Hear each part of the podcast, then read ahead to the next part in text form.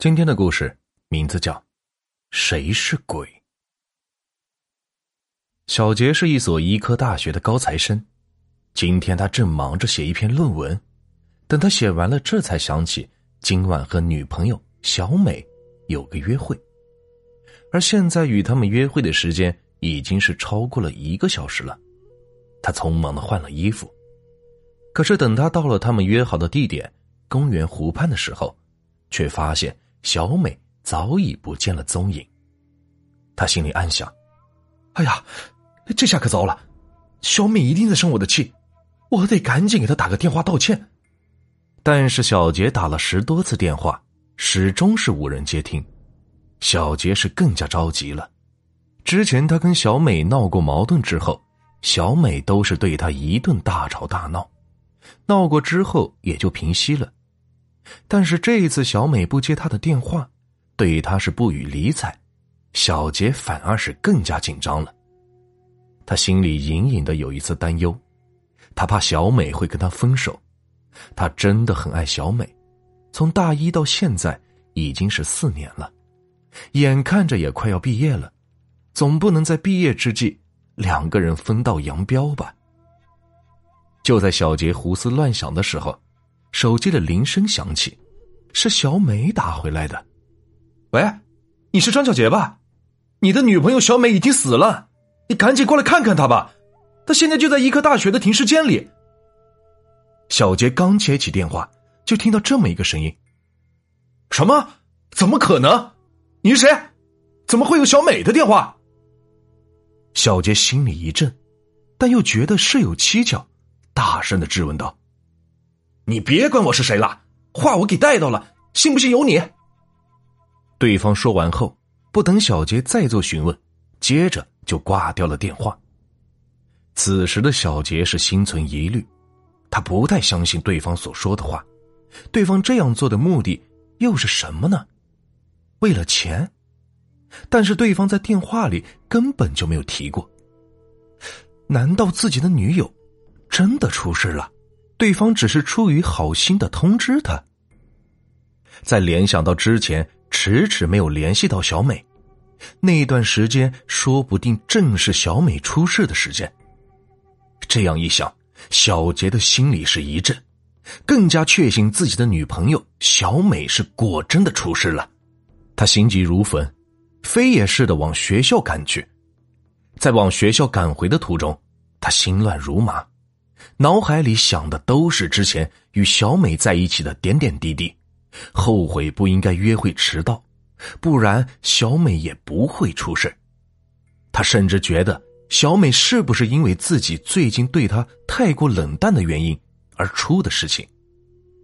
此时的他整个脑子里想的都是小美，早已忘记了自己已身在川流不息的车子当中。浑然不知，一辆货车正急速的朝他这里冲了过来。伴随着刹车的声音，小杰被货车重重的给撞了出去，狠狠的摔倒在了地上。可能是小杰一门心思都在女友的身上吧，他竟然没有觉得一丝的疼痛，身上也是一点伤也没有，迅速的爬了起来，拍了拍身上的土，继续往学校赶去。医科大学的停尸间位于地下的二层，里面停放的那些尸体，基本都是那些在外流浪、突然暴毙无人认领的尸体，主要就是为了给学生授课而用的。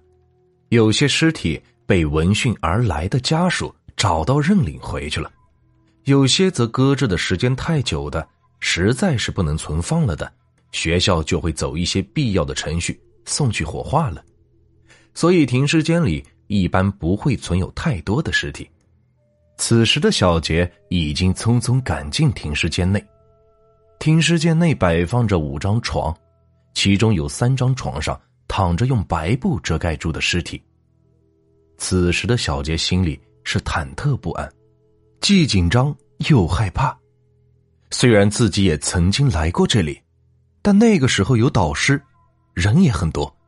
他从来没有单独一个人来到停尸间，而且现在又是夜晚，但他现在内心的哀痛，远远要大于自己的恐惧。想着里边白布下的三具尸体，其中极有可能就会是女友小美的尸体，小杰忍不住的潸然泪下。不过，此时的他又心存侥幸，希望小美没有在这里，这一切只不过是跟他开个玩笑。这一刻，小杰的心情是无比的悲痛，他害怕失去小美，但又不得不上前去查看。小杰迈着沉重的步子，无比缓慢的向着第一张床走了过去。当他走到那张床前时，那颗惴惴不安的心砰砰的直跳。这个时候，他犹豫了，有些不敢揭开那张白布。生怕白布下面会是自己的女友。他还是不相信女友会死。过了好大一会儿，他才稍稍的控制住了心神，怀着无比紧张忐忑的心情，伸出颤抖的双手，慢慢的揭开了那盖在尸体上的白布单子。映入眼帘的，是一张苍老的脸孔，满脸的沟壑，一头银亮的白发。无不显示着这是一个老者。小杰心里稍稍的松了一口气，冲着这老者嘀咕了一声“打扰了”，重新盖上了白布单子，又缓步的走向了另一张床前。第二张床上，躺着的是一具年轻男人的尸体。在刚揭开那具尸体的时候，纵使小杰见识过各式各样的尸体，还是被吓了一跳。那具尸体的头颅是分离的，红白相间的血肉裸露而出，尤其那一双眼睛的眼珠上扬，给人的感觉像是还活着一样，任谁都会被吓一跳。在小杰给他盖上白单子，看向最后那张躺着尸体床的时候，那颗本已放松的心，一下子又紧张了起来。当他来到那张床前。心情极度紧张的伸出了颤抖的双手，想要切开那白布单时，那白布单下的尸体突然坐了起来。小杰几乎条件反射般的惊叫了一声，慌忙的往后退去。我是鬼，张小杰，你来找我干嘛？熟悉不能再熟悉的脸孔，冲着张小杰嬉皮笑脸的说道。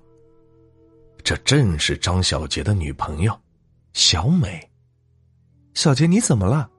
我不过是跟你开个玩笑而已，你真当我已经死了？看到张小杰一脸的煞白，小美关心的问道：“没，没有，我当然没有害怕，我这不是为了配合你吗？不过，小美，下次不许再开这样的玩笑，好不好？在我得知你出事的时候。”我真的好担心，好害怕，我怕失去你。